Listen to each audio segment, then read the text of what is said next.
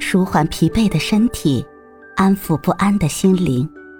你好，欢迎收听夜听栏目《猫一会儿吧》，我是奇迹猫猫。今天为你带来的美文是：不要谈微信式恋爱。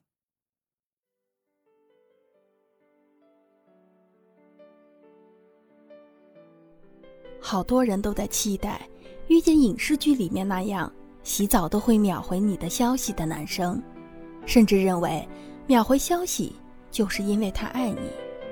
起初，贝贝也是这样认为的，并且他还觉得自己已经遇见了那样的男生北北，他会每时每刻关心自己，记得所有他说过的话，提醒他需要做的事情，他也会去了解贝贝的喜好。夸赞他的所有，向他暗示着自己的心意。贝贝相信他说的会陪自己很久很久，他去干什么都会跟他交代，也会给他发可可爱爱的表情包。贝贝甚至觉得土味情话在他说来都变得不一样了。这样相处的时间长了，贝贝脑海里就会一直想着他，闭上眼是他，神游时也是他。甚至做梦也会梦到他。贝贝与朋友说：“这是不是就是喜欢了？他们在一起了。”身边的朋友也会觉得北北爱他，竟然连天气降温提醒他多穿衣服都记得。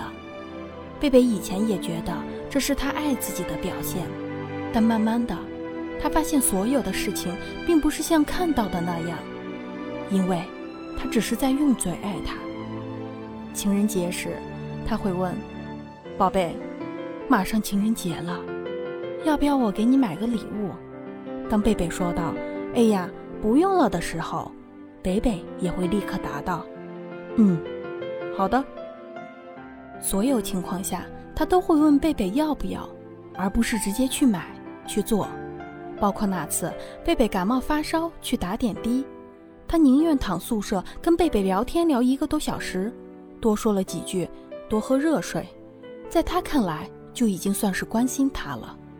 在贝贝需要他时，他永远会第一时间出现在贝贝的微信里，但却绝对不会出现在他的面前。现在的贝贝觉得，有些可以秒回你消息的人，也未必会真的爱你。然而，爱情从来不是刻意制造的仪式感，也不是停留在手机里面的关心与问候。更不是微信里面的各种套路，所以，不要只是经常把爱挂在嘴边，而是要藏在不经意的细节里，因为你要的不是那种天天说爱你，但在你需要他时却永远退场的人。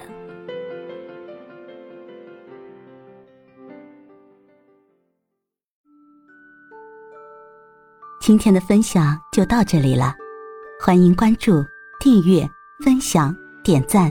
一键四连，也欢迎评论区交流互动哦。